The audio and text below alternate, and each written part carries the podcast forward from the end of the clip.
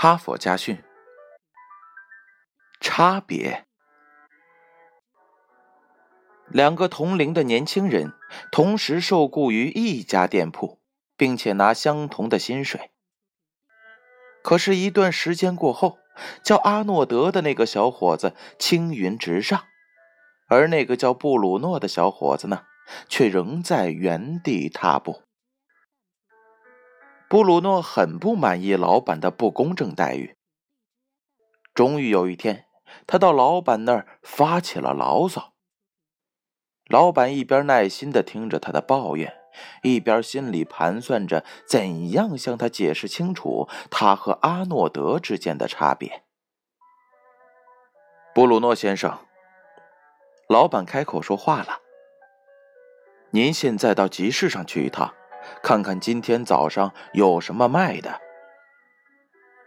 布鲁诺从集市上回来，向老板汇报说：“今天早市上有一个农民拉了一车土豆在卖，多少钱呀？”老板问。布鲁诺赶紧戴上帽子，又跑到了集市，然后回来告诉老板，一共四十袋土豆。多少钱？布鲁诺又第三次跑到了集市上，问来了价格。好吧，老板对他说：“现在，请您坐到这把椅子上，一句话也不要说，看看别人怎么说。”阿诺德很快就从集市上回来了，向老板汇报说：“到现在为止，只有一个农民在卖土豆，一共四十袋，价格是多少多少。”土豆质量还很不错，他带回来一个让老板看看。这个农民一个钟头以后还会弄来几箱西红柿，据他看来，价格非常公道。昨天他们铺子的西红柿卖得很快，库存已经不多了。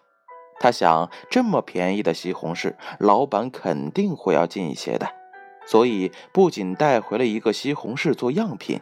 而且把那个农民也带来了，他现在正在外边等候回话呢。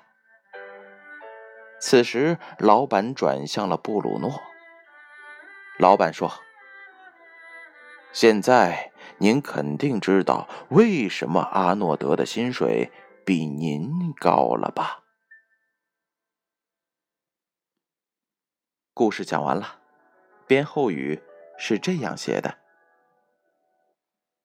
同样的小事儿，有心人做出大学问，不动脑子的人只会来回跑腿而已。别人对你的态度，就是你做事情结果的反应，像一面镜子一样准确无误。你如何做的，他就如何反射回来。哈佛家训。建勋叔叔与大家共勉。